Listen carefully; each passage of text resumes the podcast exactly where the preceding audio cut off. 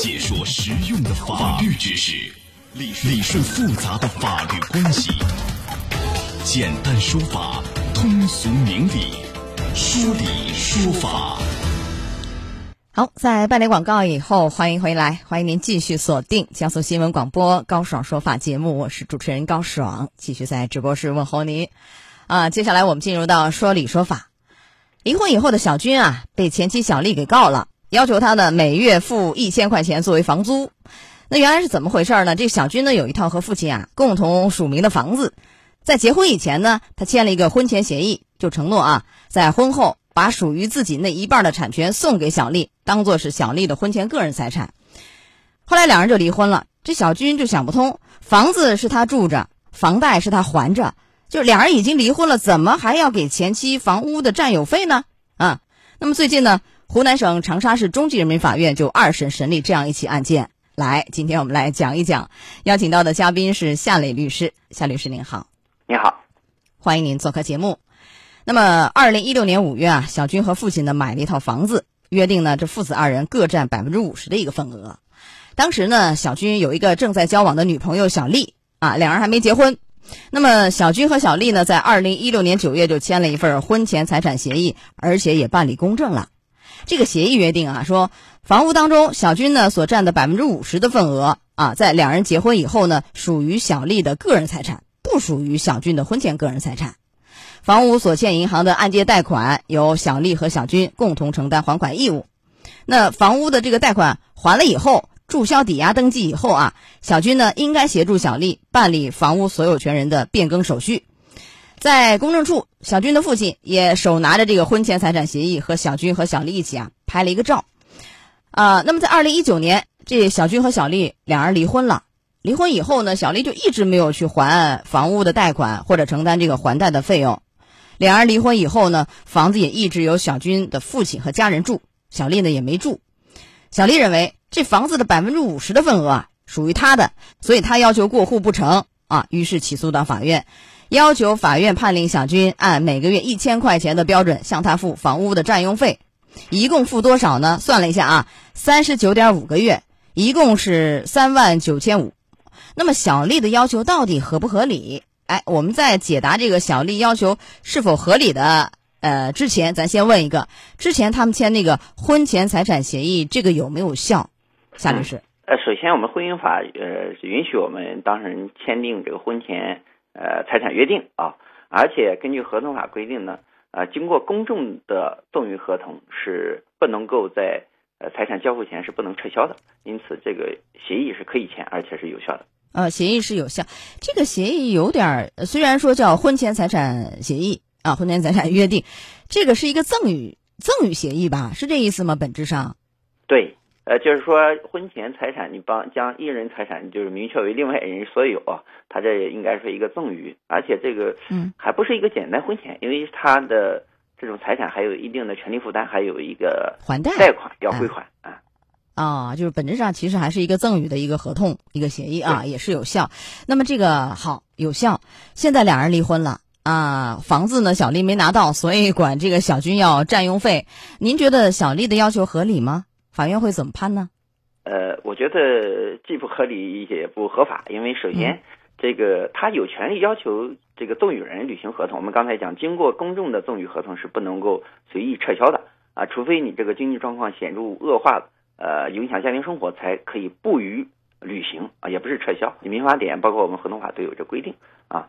至于说下面他就是说这个如果过户的话，它涉及到归还贷款，所以说他不归还贷款也没法完成这个过户本身。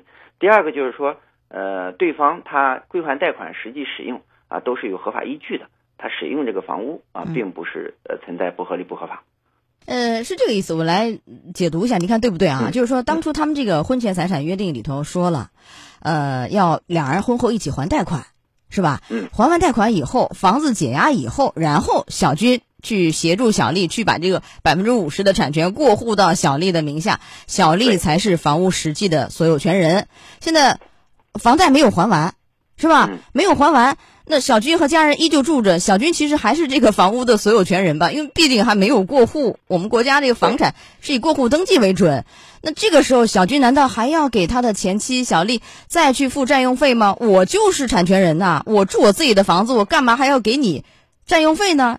是不是这个道理啊？嗯，呃，这个使用它就是它合法使用，它不需要支支付呃使用费。你说的没问题。啊，那么小丽可以主张的是，就是我要求你怎么样？咱们还完贷款以后，你协助我过户，我小丽只能要求这个是吧？对，而且他对这个小军呃偿还贷款中他应当偿还的部分，还要要要履行这个负担啊。但这个案件你看是这样，小军呢，因为起诉以后啊，这个小丽起诉以后，法院是这么判说，小军没有实际履行赠与协议啊，认为小军呢是违约，要承担违约责任，应该给小丽相应的补偿，所以他判啊，说从二零一九年十月二十五号起，按照每个月八百块钱的标准，向小丽支付房屋的占用补偿费，一直到这个房子最后到小丽名下。然后小军就不服，又呃上诉，二审我看一下是完全改判，撤销了一审判决。来，您讲一讲。因为首先他即便是有这个赠与啊，就被赠与人啊，他有权要求这个履行，他只是一个债权啊，并非一个所有权啊。他享有债权还还有附一定的条件，因此他要求办理过户都没有。呃，这个不能符合条件，他要求这个所谓使用费肯定是不应当支持的。嗯，更没有道理，还包括前面我们讲的那一条原因，是吧？就更没有道理。但是这个案件里头，呃，如果说是小军，应该说是没有违约，叫违约吗？没有违约，因为条件不具备嘛，不具备说还了贷款以后，我贷款没还完，我怎么来协助你过户呢？没有违约，反过来是小丽违约了吧？小丽应该离婚以后继续去支付这个还贷的费用，她没付。那我小军反过来能不能找你小丽？你违约呀，不是我违约啊，可以主张吗？可以的，可以主张。那这个怎么主张违约责任呢？呃，他可以主张他就是说小丽应当承担的还贷义务及其相应的一些利息损失。啊，应该还贷的这个费用和利息损失，是吧？利息。好，现在小军也提出来说，为什么我和小丽离婚？因为小丽出轨，婚内出轨啊，所以我们两个离婚了。啊，那么这个小丽是有过错的，能不能一并主张？这个不可以吗？在这个案件里，损害赔偿不行是吧？呃，他是相当于，如果说婚后发现了这个事实，他在这个再主张一个赔偿责任，那是另外一个是呃可以主张，那个看还要看时效的，呃，从他知道或应当知道的时候去主张啊。要多长的时效呢？如果后来呃，我们一般来说是从发现之后两年之内啊啊，两年以内起诉。现在时效应该说三年了，时效应该更长了。那就是说，在这个案件里没法主张，另行起诉了啊，是吧？